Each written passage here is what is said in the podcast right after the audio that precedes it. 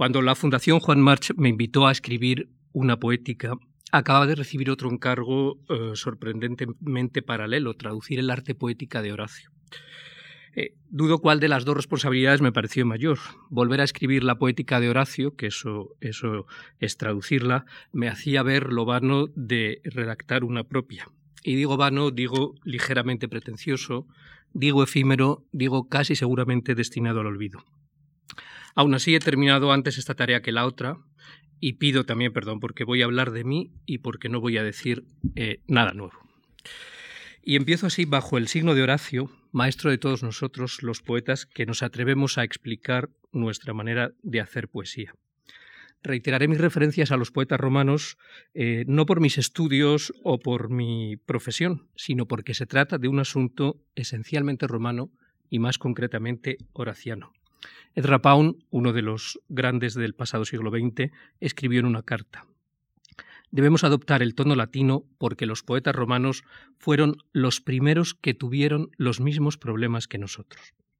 Los mismos problemas que nosotros, nosotros los poetas, nosotros los ciudadanos, los lectores, todo ello. Nosotros somos irremediablemente romanos. También como poetas. En el trato con la tradición somos romanos. Ellos se encontraron ya con que tenían una literatura clásica, la griega. Había que imitar sus textos mejores, cambiarlos. Sobre todo, había que superarlos. Si no se hacía algo mejor, era preferible no hacer nada más. En el estudio de los clásicos he aprendido la clave de la tradición y la clave del progreso, que los dos existen como las caras de una misma moneda. En el siglo I a.C. ya sintieron que lo esencial estaba escrito. Es más, me gustaría seguir por ese camino que explora lo que se queda en el pasado para contemplar el panorama de la poesía desde la privilegiada atalaya de Aristóteles. Cuando el filósofo escribió su poética, tenía ante sus ojos las obras maestras de cada uno de los géneros literarios y prácticamente nada más. No padecía el exceso cuantitativo y caótico de la literatura contemporánea. Se libró también de las interferencias mediáticas, desde las audiovisuales hasta Internet, que enriquecen el hecho literario tanto como lo depauperan. Empecemos a hablar en primera persona. Gané un pequeño concurso de poesía cuando tenía 20 años. Digo pequeño porque era de ámbito universitario, lo concedía un colegio mayor y era solo para un poema. Era mi primer premio literario. Con él, con su importe, compré un ejemplar de la poética de Aristóteles en la preciosa edición trilingüe de Valentín García Yebra, que está en griego, en latín y en español. Faltaban diez años para que se publicara mi primer libro. Hablando estrictamente de poética, sin ser biográfico, diré que fue una década en la que prevaleció la vida. La poesía formaba parte de ella, pero solo como lectura, como yo pienso que debe ser. Ficción y dicción. Tomo prestado este binomio de Gerard Genet, cuya nomenclatura usé profusamente en mi tesis doctoral, que era una teoría del diálogo y de la narración, a la moda de finales del siglo XX, aquella centuria en la que todos nosotros nacimos y que resultó ahora se ve más escolástica que la de Tomás de Aquino. Aristóteles reservó un cuadrante poético, nunca mejor dicho, para la ficción en prosa, que en su época no existía. Para cumplirla plenamente llegó Don Quijote, engarce perfecto entre la antigüedad y la modernidad, que inaugura la novela moderna siendo el último poeta antiguo. Don Quijote, poeta en acción. He titulado un texto sobre él. Muchos siglos separan la ficción que Aristóteles encomendaba a los poetas y la idea tan extendida actualmente de que el poeta es un fingidor. He acabado por aborrecer la fórmula de Pessoa tan mal entendida. El poeta modula o modela el lenguaje, que eso es exactamente lo que significa fingir en latín, dar forma con las manos, como le pasa, por ejemplo, se hace con una estatua y así lo usa Horacio en la poética, pero ha sido tan mal interpretado que finalmente parece que el poeta se encarga de la ficción, penosa tarea que la modernidad había traspasado a la novela. Eso nos había dejado a los poetas absolutamente libres para decir la verdad. Así es como me siento. No pretendo que los demás hagan lo mismo. Simplemente como lector espero que los poetas me digan la verdad. El propio Pessoa me lo garantiza. En esto es mi cuerpo, escribí, porque solo he querido ser bueno y verdadero. Y ambos términos tenían un sentido ético. no estético. Años después, en un ángulo me basta, no soy un novelista, yo no invento, no puedo permitirme la mentira en esta relación. Doy mi palabra. Tan importante como lo que escribimos es lo que leemos. Hay poetas que cuando leen prosa prefieren el ensayo y la historia. Yo soy uno. Tengo cierta desconfianza hacia la ficción innecesaria o disparatada, ambas tan de moda. En los momentos de mayor desconfianza me recuerdo aquellas palabras de Helen Hanf. ¿Por qué habrían de interesarme cosas que no les han pasado a personajes que nunca han existido? Lógicamente también mantengo la actitud que podría parecer contraria. Aprecio mucho la novela escrita según los patrones de la poética, pues en ella perdura media vida de lo que Aristóteles encomendó a la poesía, nada menos que la ficción. Considero auténticos poetas a los novelistas excelentes, Cervantes el primero, Stendhal, Flaubert, Galdós, Virginia Woolf, Mishima, Yourcenar o Álvaro Pombo. Poetas. Ficción para la novela, dicción para la poesía. En poesía pido verdad, doy verdad, reclamo la verdad. Ni siquiera la vieja verosimilitud me satisface. Y en la verosimilitud se sitúan muchas de las coordenadas de cierta poesía contemporánea que acaba por decepcionarme cuando no por aburrirme. Algo similar me sucede con las máscaras irónicas o ingeniosas. John Donne suplicó, Señor, líbrame del ingenio. El camino de los novelistas poetas es también el de la verdad, aunque den la vuelta por la ficción. Stendhal anota en su diario, no se puede alcanzar lo verdadero más que en la novela. Virginia Woolf, también en su diario, es una buena idea, creo, escribir biografías que me sirvan para utilizar mi capacidad de descripción, de vocación, de exactitud y usar las novelas sencillamente para expresar lo general, lo poético. En octubre de 2007, Francis Ford Coppola declaró que veía el cine más cerca de la poesía que de la ficción, por la metáfora, añadía. Y dado que citaba a continuación a Borges, no hace falta añadir nada. Trabajar con la verdad hace posible ejercer hoy funciones arcaicas de la poesía. Cantar, celebrar, lamentar, decir con sus poderosos matices. Por ejemplo, bendecir. Benditos los acróbatas nuevas, los acróbatas nuevos en capoeira. Maldecir, algo que en realidad he hecho para buscar el bien en los dos casos con un ay arcaizante que a mí mismo me extrañó. Hay de los que pretenden administrar el fuego, y hay de los que conciben la vida como una operación incesante de conocimiento.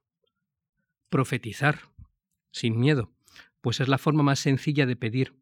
Un poeta laico como Virgilio se lanzó a escribir la bucólica cuarta. Más humildemente yo he profetizado o pedido el cumplimiento de un amor imposible, en profecía de tu piel maravillosa, y este verano compuse una canción para pedir más carril bici. Los dos se han cumplido, el amor tardó años y el carril bici apenas unos meses y, los poetas deben, no digo como solicitud social, sino como profecía poética.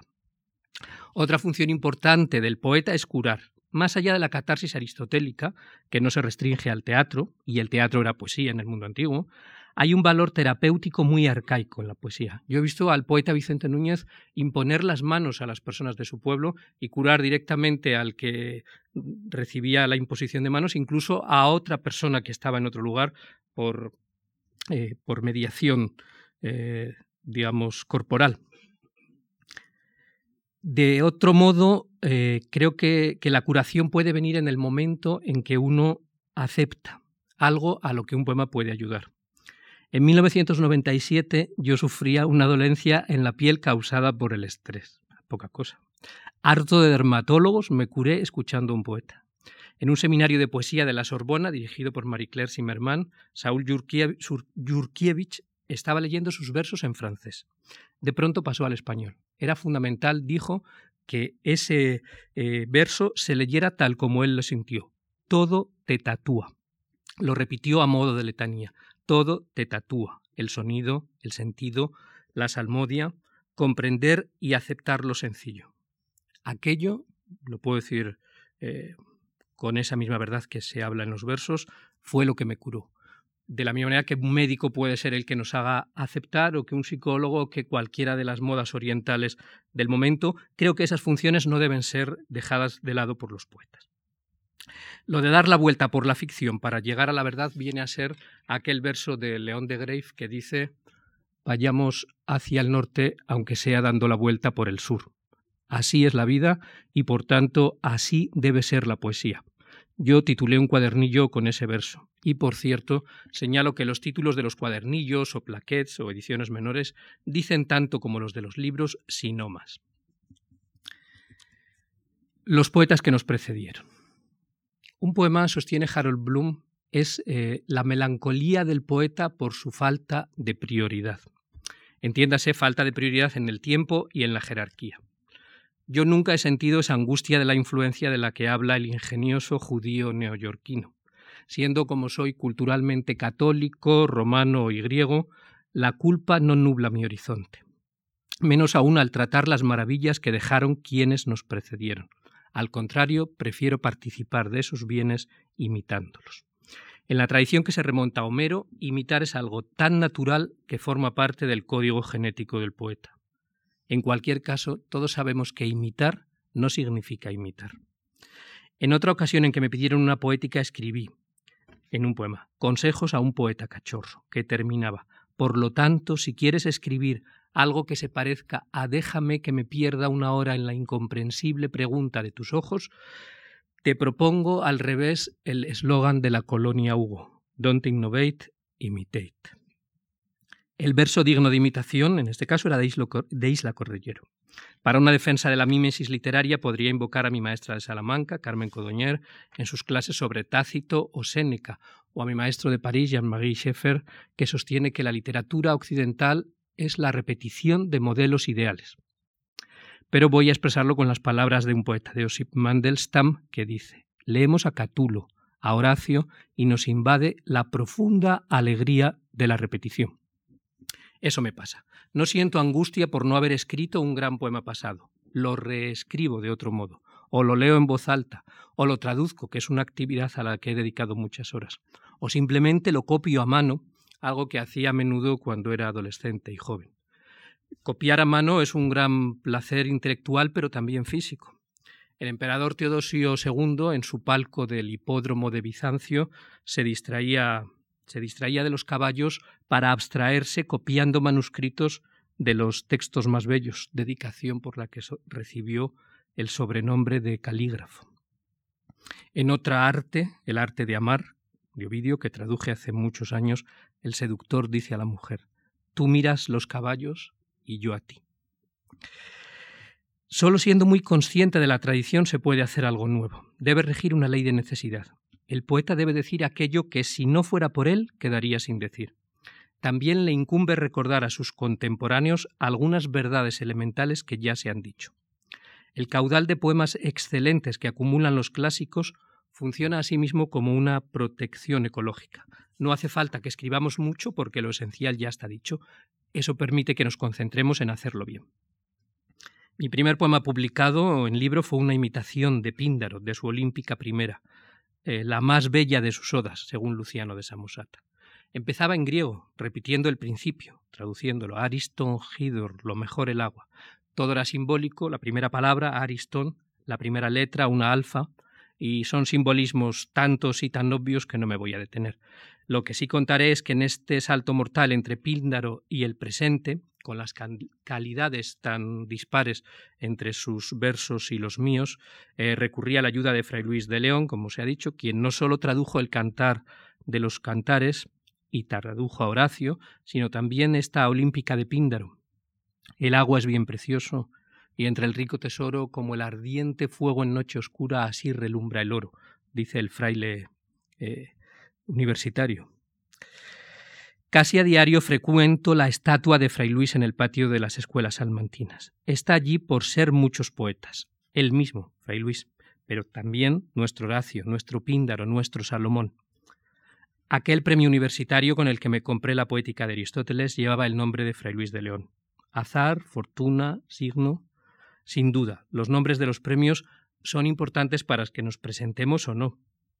Y el premio no condecora solo al que lo gana, honra determinada memoria. He imitado también, en el sentido antiguo, a Horacio y a Virgilio de manera visible y de manera invisible. Los tres milenios de tradición literaria que van desde Homero hasta hoy son lo más parecido a la eternidad que tenemos los europeos, los occidentales, si pensamos en términos exclusivamente laicos. A esa ansia de estabilidad nuestros antepasados la llamaron poesía. Paul Valéry habló de estable trésor en la tercera estrofa del cementerio marino. Estable tesoro. El mar o la poesía, ese templo sencillo de Minerva. Y prosigue más de calme visible reserve Franco Battiato, al que el país semanal llamó místico del siglo XX, canta Cerco un centro di gravità permanente. Lo cual no solo no excluye las innovaciones, sino que las promueve. En aquella olímpica mía desfilaban la televisión, el crono, anglicismos como flashback, el eslogan de Marlboro, genuino sabor americano, y hasta neologismos como rectidumbre y trayectas. Bueno, y sonaba el himno nacional, pero se necesitaba tener muy buen oído y una mente muy desprejuiciada para, para escucharlo o decirlo en público. Es la primera vez que he encontrado un lector que lo ha oído eh, y, y, es verdad que con, con música. De nuestro momento mm, indescriptible lo dice todo el hecho de que se convoque eh, una letra para un concurso para la letra del himno nacional y no haya ni un solo poeta en el jurado ni en el entonces eh, con eso está dicho todo no dice la textura general de una nación supongamos o de una comunidad política o lo que sea España la antigüedad ha sido factor de modernidad, se ha dicho, desde el Renacimiento y la Ilustración. Para mí lo es y yo pienso que lo es en general. Cuando publiqué este libro de Olímpicas, una periodista me preguntó cómo se me había ocurrido escribir poemas a los, a los deportistas. Una tradición de tres milenios le parecía una novedad, puesto que no había estudiado tampoco literaturas antiguas. Uno de esos poemas deportivos, de los de Olímpicas, se ha publicado hace poco en el diario Marca, uno que está dedicado a, a Koji Murofushi, el campeón de lanzamiento de martillo, con un artículo de Santiago Segurola dedicado a las vidas paralelas del lanzador de martillo y del poeta que les, que les habla. Si eso añado que las Olímpicas se encuentran en la biblioteca del Comité Olímpico Internacional en Lausana y que ese libro se regaló como premio a los atletas de mi universidad, porque prefirieron algún vicerrector regalarles un libro mejor que una copa de material más o menos eh, innoble.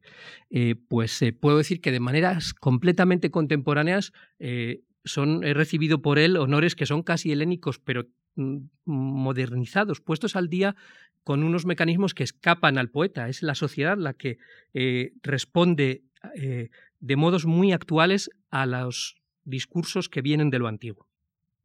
Lo cual significa mucho para alguien que tiene la mente puesta en Atenas y que el gran Alfonso Reyes me perdone por robarle esta frase con la que él retrata los apacibles días de Buchart como profesor en Basilea. Me permito añadir que también tengo la mente puesta en Esparta, como se ven muchos de mis poemas. Nuestros ciudadanos deberían aprender mucho de los de aquellos dos estados griegos y deben aprenderlo en los poetas, no solo en el deporte que parece el único legado griego del que somos conscientes. Aquí es donde debo dejar anotada la importancia que el deporte tiene para mí como persona y como poeta. En una visita de Aurora Luque a Salamanca le conté, justo delante de la Casa de las Conchas, eh, donde está la biblioteca pública, que mi vida transcurría entre la biblioteca y el gimnasio. Si a la universidad la llamamos academia, se verá claro que lo esencial de mis días se puede nombrar en griego, puesto que eros es también un helenismo intraducible. Años después escribí un poema sobre la vida que llevaba como profesor visitante en la Universidad de Oregón. El primer verso era exactamente la frase que le dije a Aurora Luke. Entre la biblioteca y el gimnasio se extiende el cementerio donde duermen los que fundaron la ciudad. No hace falta insistir en la estabilidad de mis días, aunque habían pasado años, era otra universidad y era otro continente. De paso, hemos visto cómo algunas palabras eh, de una conversación pueden viajar al poema directamente, aunque no instantáneamente. En mi caso, pueden pasar años, pero el viaje es directo. Puede transcurrir mucho tiempo y, así suele suceder. Para que suceda algo así, creo que el que es importante es el interlocutor, la persona a la que se dirigen las palabras. En el ejemplo que he puesto, la más griega de los poetas españoles actuales, sino la más griega de todos los tiempos. Ya que estoy hablando de Aurora Luque, quisiera contar algo de cómo llega al poema la conversación. Después de los Juegos Olímpicos de Atenas del 2004, ella estaba describiéndome su emoción por haber visto una edición moderna en Grecia de los antiguos Juegos. Esa mezcla del chándal y el olivo, exclamó, admirada y feliz. Inmediatamente me di cuenta de que era muy bello lo que estaba oyendo, se lo pedí y me lo regaló, y está al final de la Olímpica tercera, la dedicada a David Cal. A propósito de ello, podemos dividir a los poetas en dos nuevas clases. Los que lanzan versos en su hablar inconsciente, Ovidio nos cuenta que él desde niño era de esos, y los que detectan versos, los cazan o los captan. Yo pertenezco más bien a la segunda especie. Los encuentro hasta en los textos más prosaicos, incluso contra mi voluntad. No creo que haya cosa más fea y bárbaramente aliterada que este titular del teletexto. Inglaterra extradita a tres etarras. O cuando no son en decasílabos porque en su idioma no lo son. En el telediario de Telefrance 1 he oído esta fórmula digna de nuestro hermano Michel de Montaigne, de la fragilité du cœur des hommes. Y en una guía de Burdeos hallé esto que, una guía turística, que espero que acabe en poema, L'après-midi radieux de Bordelais, el mediodía radiante o radioso de los bordoleses. La belleza gusta de manifestarse en medio de la vulgaridad. Lo hacen las palabras igual que lo hacen los cuerpos. Los avisos horacianos. Lo que pudiera tener de normativa la poética de Horacio ha perdido fuerza para nosotros. La leemos otra vez como poema, sin el servilismo de los neoclásicos. Sus dictámenes son avisos, signos abiertos no leyes. Algunos de esos avisos a mí siempre me han impresionado, especialmente ese en el que dice que entre los abogados puede haber los excelentes y mediocres, y hasta malos, añado yo, pero no entre los poetas. No hay necesidad de poetas mediocres, porque, dice Horacio, ni dioses, ni hombres, ni columnas lo consienten. Ha de cumplirse esto con precisión infinitesimal. No hay necesidad ni siquiera de poemas o de versos mediocres. Los poemas son una parte del mundo, cosas del mundo, criaturas del mundo. No hay por qué añadir maldad, fealdad o más mediocridad de la que existe. Tampoco olvido el famoso final de la epístola horaciana. Su retrato del poeta borracho, loco, bufonesco, anticipa para mí muchos de los males que han asolado el postromanticismo del siglo XX con su nihilismo angustioso y sus múltiples servilismos. No acaba de venir a cuento, pero declaro que soy enemigo radical del consumo de drogas. Estoy, ya lo he dicho, con Píndaro, que afirmó para siempre lo mejor, el agua. Estoy con los que se embriagan de su propia lucidez. Retórica y poética. Arte, tecne, es la destreza en el oficio, la maestría, y al mismo tiempo es el tratado en que uno la transmite. Había un arte de edificar, Vitruvio, arte de amar, Ovidio, arte de vivir o arte de ser feliz o de morir, en Séneca. El arte de cultivar el campo empezó en verso con Hesiodo y con Virgilio y acabó en prosa transcurridos los siglos. Al final de la antigüedad, un experto en agricultura llamado Paladio escribió su correspondiente arte agrícola, todo en prosa. Pero al llegar al libro donde habla de los injertos, se pasa al verso, porque sostiene que una cuestión tan delicada debe tratarse poéticamente. Esa finura que parece nipona muestra la importancia que nuestros antepasados dieron a la poesía.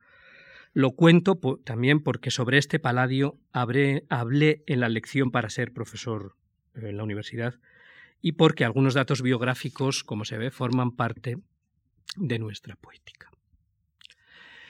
El principal problema romano que seguimos teniendo es que en Roma el arte retórica se solapó con el arte poética a la hora de producir un poema. Se mezclaron y cuestan mucho separarlas. En Grecia estaban tan nítidamente diferenciadas que Aristóteles dedica, como sabemos, un tratado a cada una de ellas. La retórica, el arte de producir discursos, ha llegado hasta nosotros con fuerza para generar cualquier tipo de textos. La poética, que engendra poesía o literatura en el sentido más noble apenas nos ha llegado, desmoronada por las vanguardias, que abolieron los géneros y la frontera entre lo que es arte y lo que no. ¿Por qué entonces el problema? Porque la retórica, ella sola, es capaz de producir un artefacto que parezca un poema o incluso que sea un poema. Como los resultados en la superficie pueden ser indistinguibles, debemos distinguirlos de manera íntima, antes. Propongo cuatro criterios. 1. La retórica busca el poema, la poética lo encuentra. Podemos asegurar que un poema es retórico sin que eso signifique que está cargado de figuras o que es vano o artificioso. Para los que se sirven del arte retórica, el poema es un objetivo que casi siempre consiguen de manera aceptable. Para quienes se sirven del arte poética, el poema es algo dado, un don, fruto de lo que nuestros antepasados llamaron musas o espíritu, la inspiración. Valéry pudo dictar de manera puramente laica que el poema es obra del espíritu. Para que quede más claro, escrito con minúscula, que es como desde el siglo XX se escriben las cosas más importantes pero es sospechosamente parecido a lo que se dijo en términos religiosos, sean paganos o cristianos. 2. La poética se atiene al entusiasmo y a lo sublime como categorías estrictamente estéticas. Platón acuñó la primera, el entusiasmo, como una forma de estar habitado por la divinidad, Longino la segunda. La retórica puede alcanzarlos, entusiasmo y sublimidad, en los discursos, no en los poemas. 3. Marguerite Yourcenar dice que el arte más parecido a la poesía es la escultura.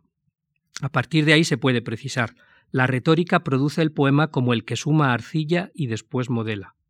La poética trabaja sobre el mármol, quitando con el escoplo lo que sobra, como hacía Miguel Ángel. Lo dado, más que el bloque marmóreo, es la forma ideal, la intuición completa previa a la escultura.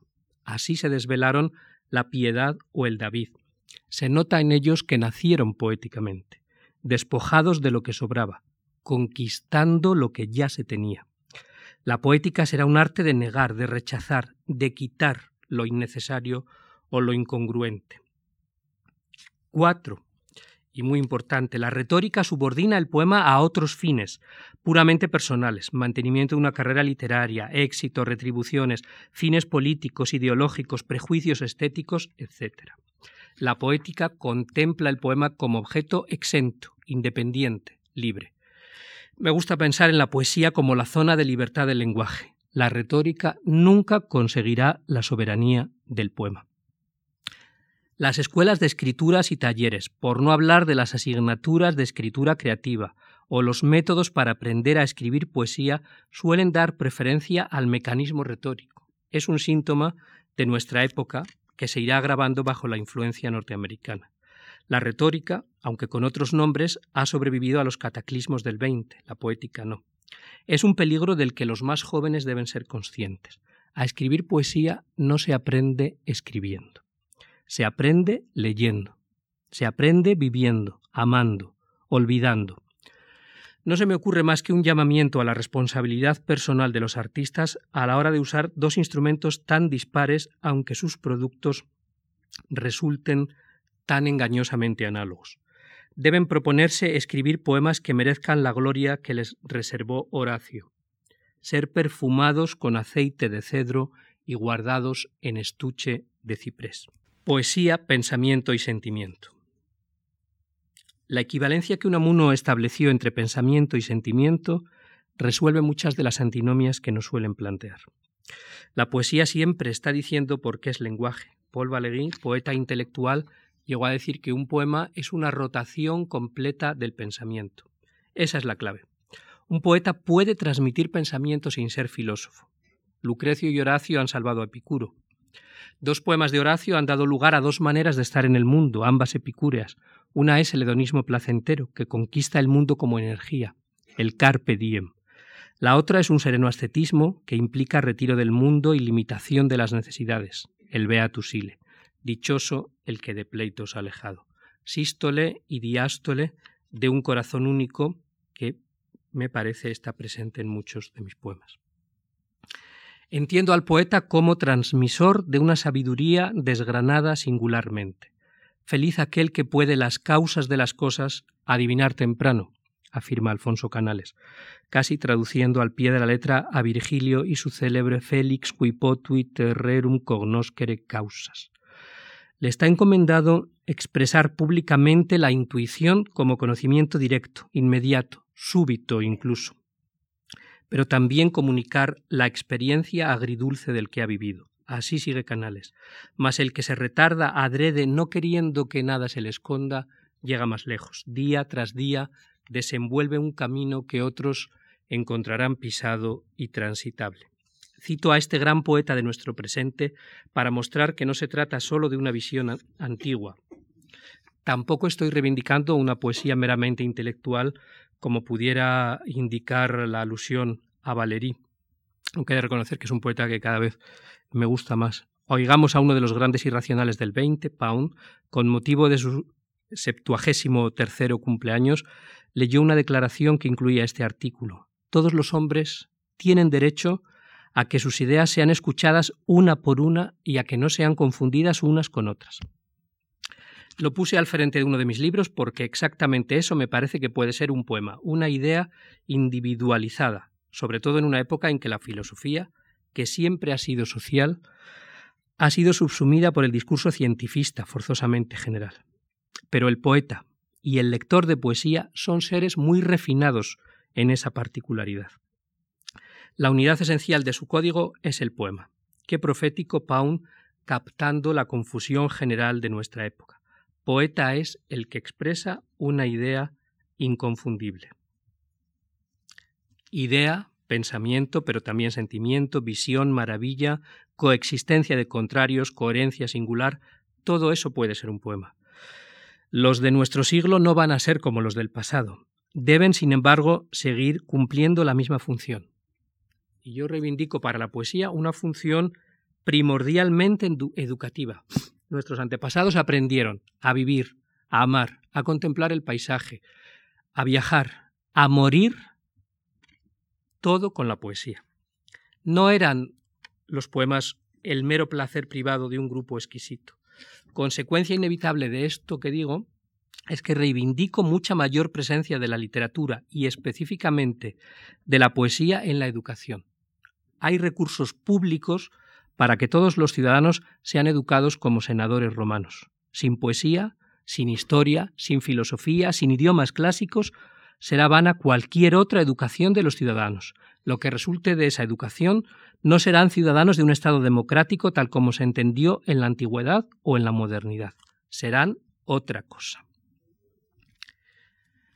La minoría virgiliana. Los poetas y los lectores de poesía, que son sinónimos en realidad, formamos ahora lo que denomino la minoría virgiliana. En otras épocas los lectores de Virgilio eran menos cuantitativamente, pero estaban en el centro de la sociedad, como lo prueba el momento mismo de Augusto. Ahora tal vez sean, seamos muchos más que los que eh, leían a Virgilio en su época, pero no tienen ningún peso social o político. Hago un llamamiento a la minoría virgiliana, a la minoría poética, para que reconquiste espacio social, educativo y político, o hasta económico. El curso pasado, una de las grandes sorpresas para mí fue que Manuel Conte, presidente de la Comisión Nacional del Mercado de Valores, se acogió al ejemplo de los héroes de la Eneida en medio de su turbulencia. Invocó las palabras de Virgilio en el Parlamento. Algo así es lo que quiero decir. No hay cuestión tocada por la poesía que no tenga repercusiones en la vida privada del ciudadano y en la vida política de una sociedad. La minoría virgiliana va a estar encargada de hacer sociales algunos valores que hemos perdido. El equilibrio, la finura a la hora de abordar los asuntos públicos, la comprensión de la humanidad como una esencia común, el imperecedero adagio de que nada de lo humano me es ajeno, naturalidad para el cuerpo y para el eros. Cerca de Grecia, cerca todavía de los dioses, sin miedo a reivindicar la sacralidad de la poesía, sabiendo que esa sacralidad puede ser cultural y laica o religiosa y espiritual, moviéndose por esos extremos como quien se desplaza en un espacio serenamente luminoso. Así se sintieron Horacio y Virgilio, urbanos pero partícipes de la naturaleza. Por eso se dijo que los antiguos nos esperan en el futuro. La cuestión de la torre. Hace unos años recibí una preciosa carta de uno de los grandes poetas españoles, no diré su nombre, pero sí que ha pasado por este ciclo, allí me decía, me siento como Venancio Fortunato en su torre, rodeado de bárbaros. Esa idea, incluso en esa formulación, es primordial para mí. Como suele suceder, ha reaparecido en otro momento y para otro motivo. Concretamente en un poema de Eros es más, ahora que la torre de la historia sufre asedios que pueden ser los definitivos. Aparte del pesimismo cultural, lo cierto es que la metáfora de la torre es una realidad en la vida de muchos poetas. Y no estoy pensando solo en el Helderlin trastornado, ni tampoco en la torre de marfil, aquella metáfora tan bella que pasó de ya pasó del cantar de los cantares donde era donde hablaba con naturalidad del erotismo a la letanía mariana para, para acabar en manos de novelistas y poetas como de Vigny, Saint-Beuve, Flaubert o Henry James. No. La clave para mí está otra vez en Horacio.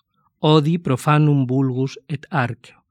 Detesto al vulgo profano y me aparto, dice. Pero para decir me aparto, arqueo eh, utiliza una palabra que deriva de arx, de la fortaleza, de la ciudadela, de la torre en la que está encerrado.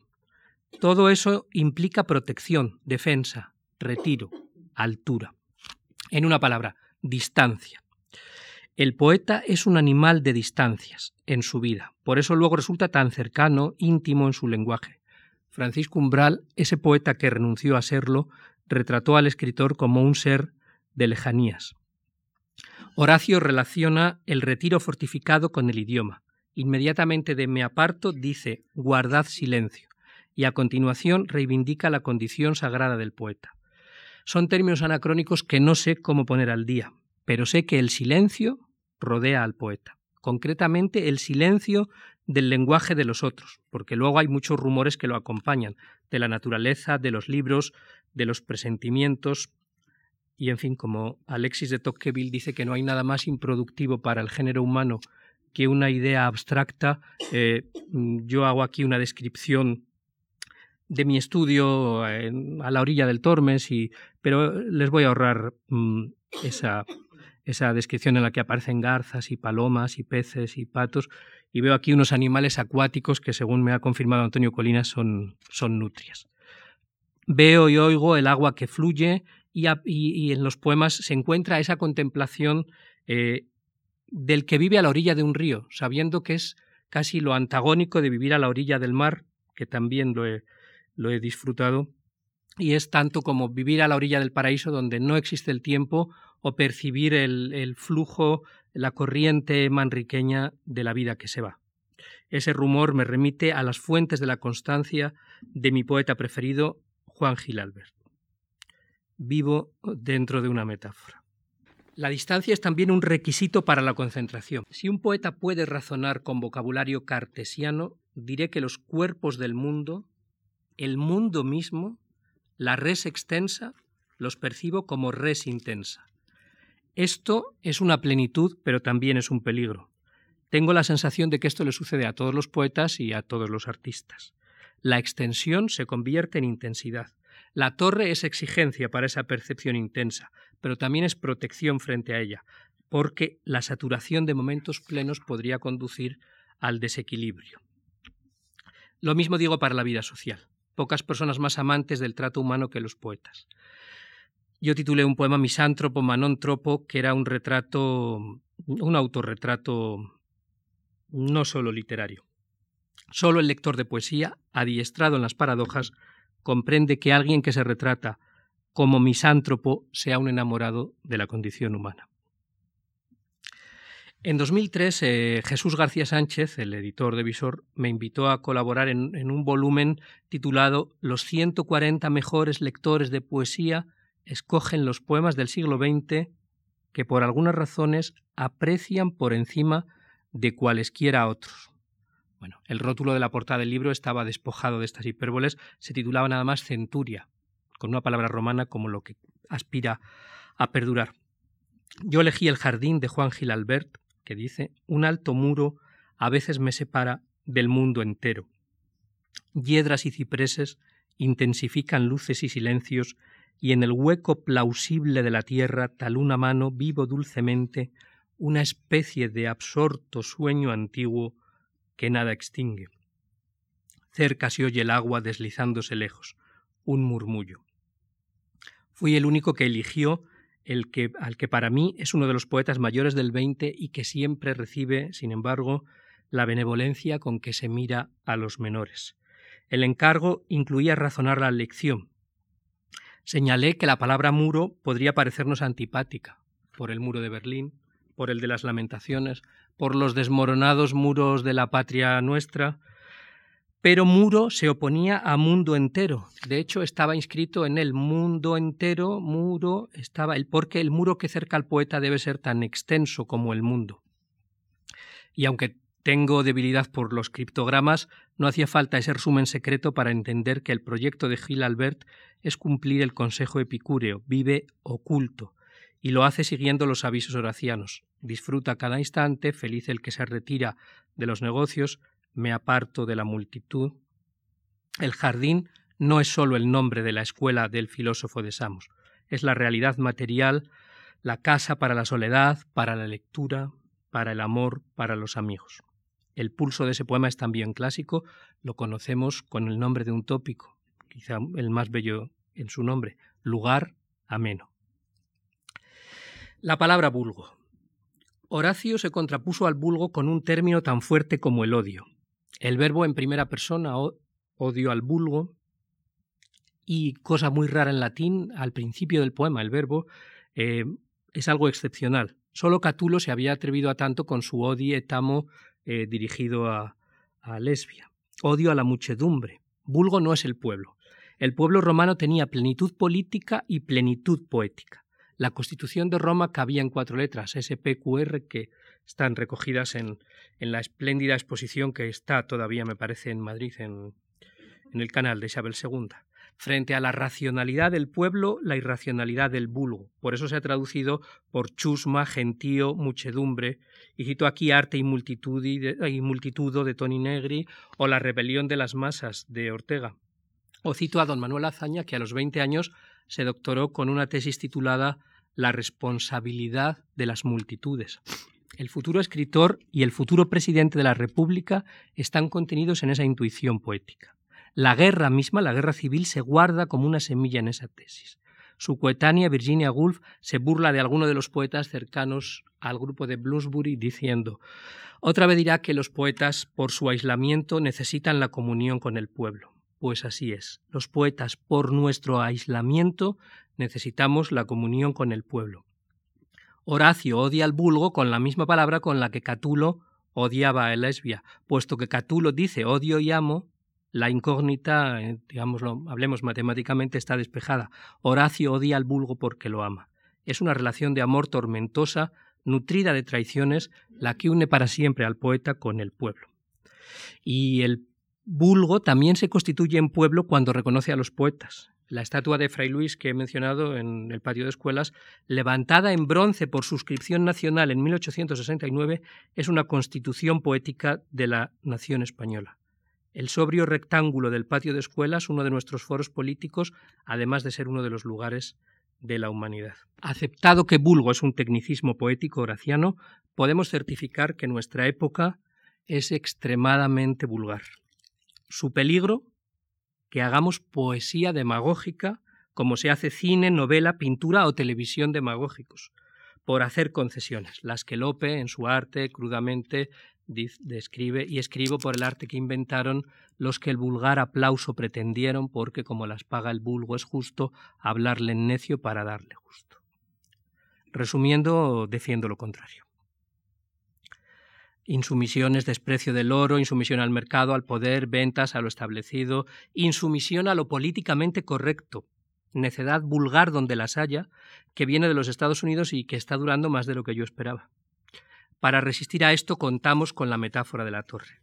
En ella, en la torre o en la metáfora, el poeta debe ser tan insobornable como un juez o un médico, más porque él no tiene un colegio que lo vigile deontológicamente. Está solo en su compromiso íntimo con el lenguaje y con la vida, porque eh, la tarea del poeta no es trabajo ni profesión. Lo humilde y lo sublime. Es maravilloso, reconozcámoslo, que la tercera gran poética occidental se titule sobre lo sublime. Sublime es lo que nos desborda, lo que nos pone en contacto con lo que es más grande que nosotros, lo que nos hace entrar en las lágrimas. Debemos pisar con cuidado esa frontera. El romanticismo se abismó en lo sublime, pero lo sublime está conectado con lo alto. El sublime solarium del jovencísimo Villena era la terraza más alta a la que subió Abderramán II para morir. Una fórmula latina que Villena, moderno y frívolo como nunca, proponía también como una marca de bronceador que por algo eh, eran los años de la movida. La poética clásica delimita lo sublime en la teoría de los estilos, cada uno con sus temas propios, sublime, medio y humilde. Hay poéticas que se empeñan en teorizar sobre el conjunto con normas que son solo para uno de los géneros, de modo que algunos han pretendido imponer una poesía sublime. Otros, esto me parece peor, pretenden imponer una poesía mediana, de tonos y temas y estilo medios. Hay, por supuesto, también poesía humilde, baja, donde cabe lo grotesco, lo vulgar, las expresiones soeces. El problema es que esa rígida teoría de géneros nos resulta inservible porque alguien lo ha roto. Se nos suele decir que, fueron las vanguardias las que quebraron todo esto, yo lo he dicho aquí, pero en realidad, en realidad lo ve muy bien Auerbach en un ensayo sobre el final de la antigüedad, es el nacimiento de Cristo en un pesebre, el hecho de que, a diferencia de los dioses antiguos, el dios cristiano entre en la historia eh, por la puerta más pobre y por el lugar más humilde, y que para hablar de él se, se haga contándolo en lenguaje sencillo porque sus destinatarios son los pobres del mundo, modificó subvirtiéndolo completamente el sistema de géneros de la antigüedad.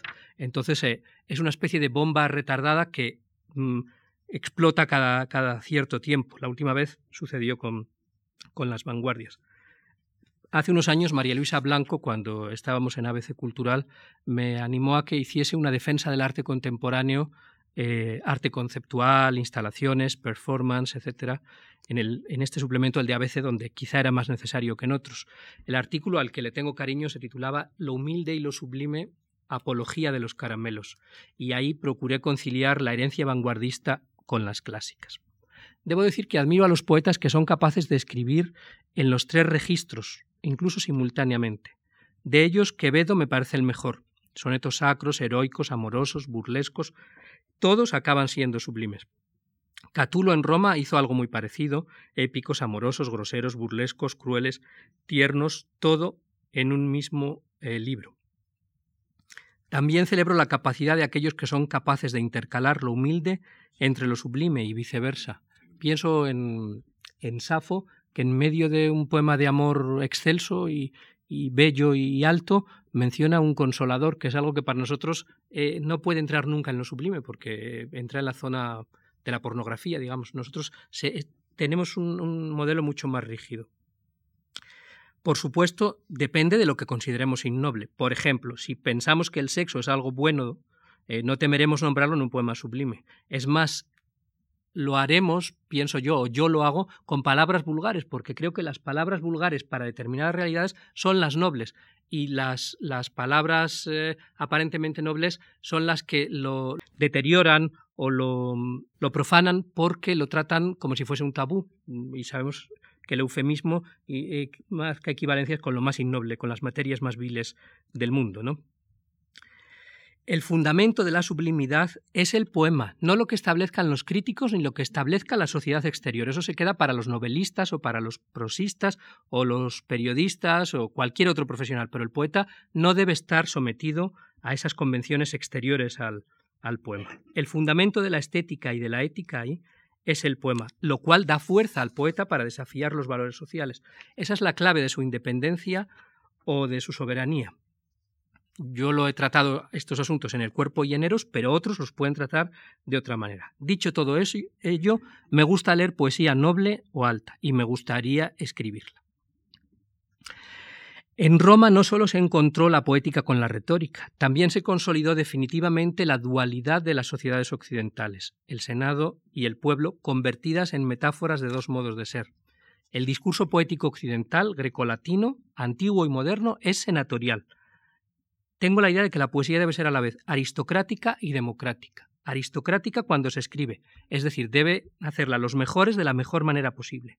Democrática cuando se lee, debe poder ser leída por cualquiera de los ciudadanos. Esto requiere subir el nivel de la educación que he dicho antes. Lo que no puede ser es que se baje la poesía para que la lean. La poesía tiene que ser democrática. Píndaro es aristocrático, Gil Albert, secretario de los intelectuales de la República, es aristocrático, Guillermo Carnero es aristocrático. Todo poeta sueña con escribir un poema que se convierta en anónimo, que esté en boca del pueblo. Eso es muy difícil para un poeta docto. Desde la cumbre del siglo XX sabemos que dos o tres obras en nuestras letras apenas han llegado al pueblo. Platero y yo, El romancero gitano y quizá La saeta de Machado. Pero estos textos, los dos primeros clarísimamente, son textos senatoriales. Un verso tan sencillo como Verde que te quiero verde, un octosílabo popular traducido a todas las lenguas del mundo, desde el japonés al finés, esconde un artificio muy refinado. Y yo, la última vez que lo he visto, lo he visto pintado en una furgoneta hippie de unos eh, nómadas y lo tenían pintado en la furgoneta. Pero es la epanadiplosis por antonomasia, verde que te quiero verde. Eso es extremadamente aristocrático, aunque ya yo lo he visto en la furgoneta, lo he visto, lo hemos oído cantar a rumberos flamencos, lo hemos visto en las, lo hemos oído en las discotecas. Eh, intento decir que la mejor manera de llegar al pueblo es hacerlo desde la excelencia, como la mejor manera de ir al norte es dar la vuelta por el sur. Hecha la defensa de la poesía democrática y aristocrática, no hace falta que diga cuánto me desagrada la poesía demagógica y oligárquica. Utilizo teorías, vocabulario de las teorías de gobierno, pero ustedes comprenden lo que quiero decir. Hay un pequeño ensayo titulado Lo que entiendo por soberanía, de Jean Baudrillard, cuya lectura recomiendo no solo a los politiquillos que manosean esta noción con sus fatigosas reivindicaciones. Baudrillard concluye que el soberano es el que dispone de su tiempo para sí literalmente. Eso para mí es un poeta. Encuentro recogida ahí la noción romana del ocio, de la libertad. Y a partir de ahí se desencadena la comprensión de lo que hemos mencionado. Feliz el que lejos de los negocios, dichoso el que de pleitos alejado, qué descansada vida la del que huye el mundanal ruido. Vicente Alexandre confiesa en una entrada en prosa de sus, de sus anotaciones, se me va el día en nada. Luis Antonio de Villena, en Un arte de vida, dice, propone vivir sin hacer nada, cuidar lo que no importa. Muchos repiten los poetas la palabra nada. Para nosotros, educados en las paradojas y en los oxímoros, nada significa todo. Nada es uno de los nombres de Dios. Dios mismo no hace nada. Defiendo la vida contemplativa porque acabo de defender también al poeta como hombre de acción. Lo que no me interesa es la actividad tediosa del mundo. El poeta, interesado por todo, debe también exacerbar su desinterés. Nos entendemos cada cosa a lo suyo, desinterés para estar disponible. La escritura misma puede convertirse en tarea que distraiga al poeta. Distingo poeta de escritor como distingo poesía de literatura. El escritor vive para escribir. El poeta vive para vivir. Apenas la punta del iceberg de lo que vive asoma en sus versos. La frontera entre poesía y literatura eh, escinde la poesía, de modo que hay mucha poesía eh, que llamaremos retórica, y también divide el territorio de la novela. Hay novela poética y novela retórica. Fuera de los textos también se libra este combate. Literatura es también el mundo literario, que muchos poetas frecuentan con dificultad. Premios, reuniones, comparecencias públicas, cenas interminables, todos son pruebas para el que prefiere la soledad o las reuniones íntimas. A mí me gusta pensar que el poeta pasa por esas pruebas como hacen los lugareños de algunos pueblos cuando pisan sobre brasas, rápidos, descalzos, sin quemarse. El poeta debe volver ileso del mundo literario. El poeta no teme al fracaso ni al silencio porque él mismo vive muy cerca de la nada. Oh mon silence, exclama Valéry. Además, la poesía es muy anterior a la literatura. Fue oralidad, canción, se sirvió de la música, hasta el punto de que los poetas antiguos la componían, al tiempo que preparaban el movimiento de los bailarines. Se sirvió de la escena teatral, se sirvió de la escultura, de la arquitectura, para grabarse y exponerse. Ahora circula otra vez en la música, en el cine, en la televisión, en los muros, en la pantalla de YouTube. Durante siglos la poesía se ha servido de la literatura, pero no, no le es consustancial. Teológicamente la poesía no es una hipóstasis de la literatura. La poesía puede vivir sin literatura. En un futuro más refinado o, como me temo, más bárbaro, habrá poesía aunque no haya literatura. La humanidad ha podido vivir sin literatura, pero no puede vivir sin poesía, como no puede vivir sin música, como no puede vivir sin la figuración. Son mucho más esenciales que la literatura. les ahorro las referencias a Sócrates y a Cristo, eh, que todos sabemos que no escribieron que no escribieron nada, y Buda, de los tres fueron poetas sin serlo, porque se desentendieron de la escritura, dejaron que otros anotaran sus palabras. El problema del poeta contemporáneo es que él mismo tiene que ser ese otro que anota. Debe escribir porque él es uno de los que no escriben. Y la mejor garantía de la perduración de las palabras es el desinterés por la escritura. Entre mi casa y la facultad, que es un trayecto muy corto, en un muro recién restaurado, alguien pintó con grandes caracteres eh, las palabras prodigiosas de Cristo al César lo que es del César. Bueno, eso es muy difícil, que nadie se moleste en comprar un spray, se levante temprano para escribir algo que tengamos interés en que perdure. Eso es porque Cristo no lo escribió.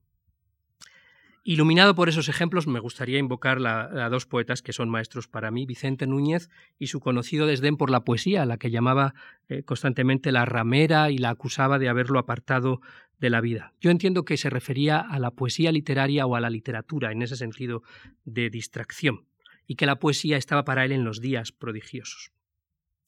Y menciono también a Pablo García Vaina, al que una vez le pregunté por, por los, esos silencios de 15 años, de 10 años, de 20 años, eh, le dije por qué, y me dijo porque teníamos cosas más importantes que hacer.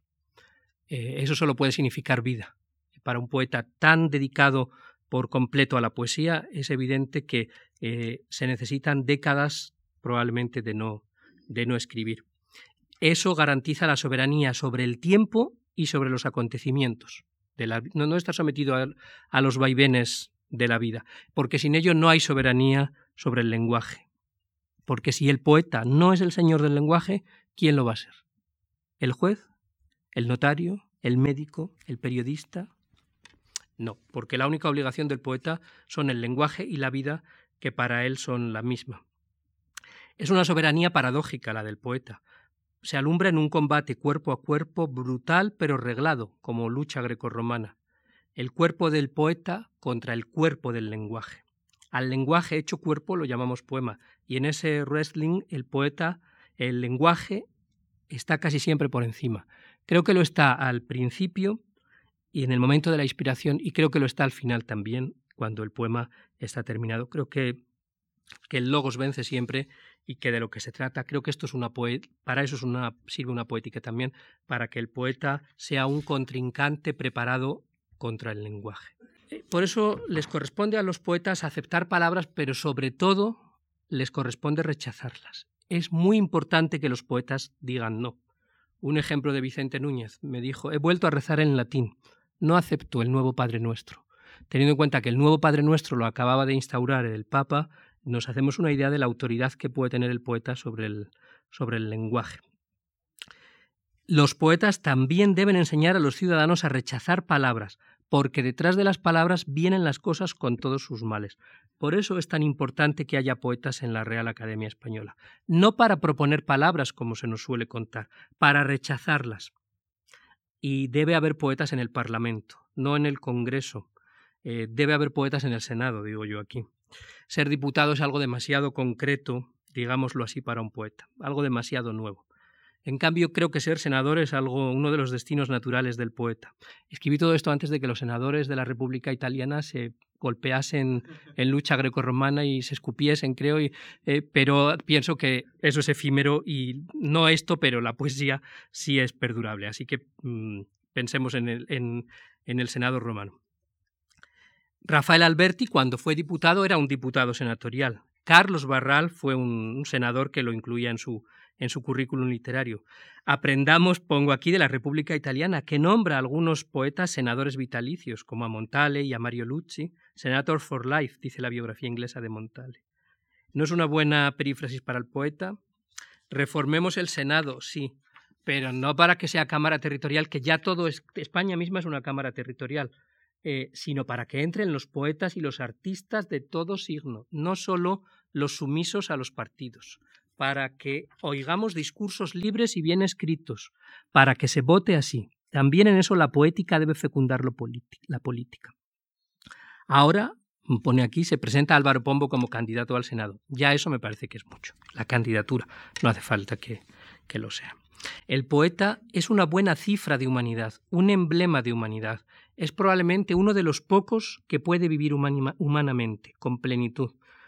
Imagino que los ricos y los pobres pueden tener un desenvolvimiento similar, lo cual me recuerda a la vieja definición de la cultura literaria, la humanitas como término medio entre la indigencia y el lujo, participando simultáneamente de los extremos. Y así interpreto el término medio horaciano. Ser poeta es un destino, como lo es ser humano. No creo en la profesionalización porque creo que no debe ser un cursus honorum previsible. Los poetas jóvenes españoles pueden tener la percepción errónea de que la trayectoria de un poeta puede preverse. Es todo lo contrario. En el arte existen jerarquías, nadie lo va a discutir, pero no son las mismas que las jerarquías sociales. Por eso, el arte es uno de los factores de desequilibrio social, de reequilibrio. Un joven debe destemplar todas las tibiezas de lo establecido. Si se limita a subir una escala calculada, su tiempo está perdido. El trastorno que provoca el arte es congénito. El arte mismo, el artista, independientemente de lo que diga, en su arte es el que trastorna. Eso poco tiene que ver con lo que exprese como ciudadano. Eh, el poeta puede serlo de manera íntima, pero también tiene, por tanto, que serlo de, manera, de manera social. Aquí tengo dos anécdotas que les voy a resumir. Una es que en el año 92 se cumplían 2.000 años de la, de la muerte de Horacio. Celebrábamos un congreso para conmemorarlo eh, en, nuestra, en la Universidad de Salamanca y alguien me presentó a, un poeta, a Francisco Castaño, le dijo, mira, aquí está Juan Antonio, que es medio poeta, lo del premio. Yo me di cuenta que medio poeta era, hay que ser o sí o no. Y ese es el momento en que me incliné por el sí, pero la opción del no también es buena. Pero ese término medio no. La otra es una, un manifiesto en el que vi que pedían las 35 horas semanales de trabajo hace un, unos años y dos poetas firmaban pidiéndolo. Una firmaba como poeta, el otro como sindicalista, no ponía poeta. La que firmaba como poeta era Gloria Fuertes. Yo creo que un poeta si firma algo, lo que sea público que afecte a la sociedad en la que vive debe hacerlo como poeta. Si prevalece otra condición es que lo otro es más importante para él que y a mí que un sindicalista pida 35 horas no me dice nada, porque es lo previsible. Que un poeta comprometa su prestigio y su trayectoria en eso, eh, pues eh, me parece que es cuando tiene alguna eficacia social. He manejado la noción de destino que en la modernidad eh, eh, está en desuso, no, no, tiene, no tiene funcionamiento. Hay un poema menor latino que dice que cada año hay cónsules y procónsules nuevos, pero que solo un rey o un poeta nace en cada año. También parece que, me dijo Vázquez Montalbán una vez, que creo que es algún alemán que decretó que por cada nación hay uno o dos poetas. Bueno, esto eh, realmente es insufrible, estas restricciones, pero debemos entenderlas como apelaciones a la calidad y a la autoexigencia de los poetas, que se muestren y escriban y actúen como si fuesen únicos. Eso es lo que creo que es un artista. Y que sea un destino no quiere decir que no se pueda aceptar o que no se pueda o que no se pueda rechazar. Por todo lo dicho hasta aquí, prefiero a los selectos antes que a los, que a los gregarios. Bueno, les explico muy brevemente y voy terminando lo que llamo la precaución platónica. Eh, sabemos que la poesía la pone Platón entre las formas de la locura, junto a la filosofía, el amor y la adivinación. Y hay un problema que apenas habrá poeta al que no le, al que no le preocupe, que es eh, mm, la expulsión de la República, el famoso destierro eh, de los poetas. Eh, naturalmente, mm, la primera solución es recordar que el propio Platón fue un poeta, no muy bueno, parece por lo que tenemos, pero sobre todo es poeta por la, porque es forjador de mitos y porque escribe espléndidamente. Hay una segunda solución que la ofrece el propio Platón, es que, dado que expulsa a los poetas porque componen ficciones peligrosas, eh, mm, y dice solo admitiremos a los que componen himnos a los dioses y alabanzas de los hombres buenos, y bueno, yo creo que por esto, por lo menos, podría intentar defenderme un poco por los himnos y las alabanzas de los buenos, pero sobre todo creo que los que deben ser expulsados son los novelistas, sobre todo, y los que y ciertos eh, ciertos autores de literatura para adolescentes y jóvenes y, y, quizá incluso algunos otros cineastas o en fin creadores de ficción quizás sean esos los que los que deben ser expulsados. Tercera solución un malentendido que está en, la historia de la filología clásica de Pfeiffer. Dice, en el estado ideal platónico los ciudadanos son perjudicados por los poetas. En consecuencia, tienen que ser expulsados. Bueno, yo a veces entiendo que son los que tienen que ser expulsados son los ciudadanos y que se quedaran los poetas con el Estado, que bueno, tampoco estaría mal. En fin, cuando oigo a los poetas expresar sus opiniones políticas con descaro, digo poetas, digo artistas, pongan ustedes a quien quieran, y lo peor, cuando me oigo a mí mismo, recuerdo la expulsión platónica que debemos ver también metafóricamente y como precaución. Me recuerdo, cuidado, recuerda que quien lanza semejantes audacias es un poeta. Recuerda que si lo haces tú es un, es un poeta. Eh, una cuestión política que durante años me había obsesionado en el libro este de Eros es más ocupaba un verso de once sílabas, decía la situación incierta de mi patria. Considero como mínimo que todas las posiciones del arco parlamentario son legítimas para los poetas, no solo las de medio arco parlamentario teniendo en cuenta además que el arco parlamentario es un semicírculo, concedámonos un círculo completo y si podemos una espiral por lo menos, pero mm, no un, un, cuadrante, un quesito parlamentario, eso no tiene sentido. Por supuesto también las de la calle, las alternativas y las extremas. Pero siempre que oigamos a los poetas, a los artistas eh, expresarse políticamente, debemos recordar, primero, si hablan en su condición de artistas o de poetas, o si lo que están haciendo es repetir lo que Fernando Pessoa llamó ideas de clase media, es decir, ideas que otros han dicho y ahora resulta que este, cuya singularidad está mucho más decantada, repite necedades o vulgaridades que le ha dicho una persona menos inteligente, menos creativa, menos preparada. Así que, eh, compromiso, sí. No compromiso, también. Cada uno eh, lo que quiera.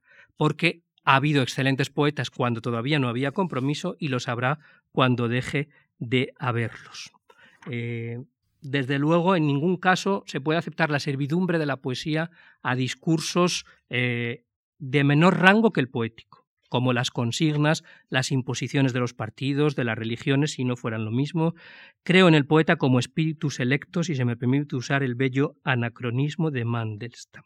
La interferencia mediática, pues es evidente que está ahí también trastornando, como he dicho, y empobreciendo y depauperando. También eh, ennobleciendo. Mientras yo escribía esto, tenía puesta la televisión, era, eh, el rey cumplía 70 años y apareció Bill Clinton con un breve discurso, que quizá alguno de ustedes también oyó, eh, espléndido, una pieza oratoria eh, sublime, como, como he dicho. Ahora, lo cierto es que ni Horacio, ni Virgilio, ni Dante, ni Francisco de Asís tuvieron que ver Identity, ni a Boris Izaguirre, ni comprobar que los escritores mediáticos desplazan a la alta poesía de los estantes. Y ahí, cuando leemos un poema que se compuso sin, sin todo ese ruido mediático, eh, es como esa, esa, agua mineral que beben los japoneses que se hacen traer eh, un, un, trozo de un, de un iceberg y lo, lo, dejan que se derrita y parece que tiene una pureza cosmológica. Algo de eso se nota, por ejemplo, leyendo a Virgilio. En fin, eh, hablo al final de los autorretratos, de que en las portadas de mis libros he elegido, he procurado intervenir también, pero bueno, eso lo considero irrelevante.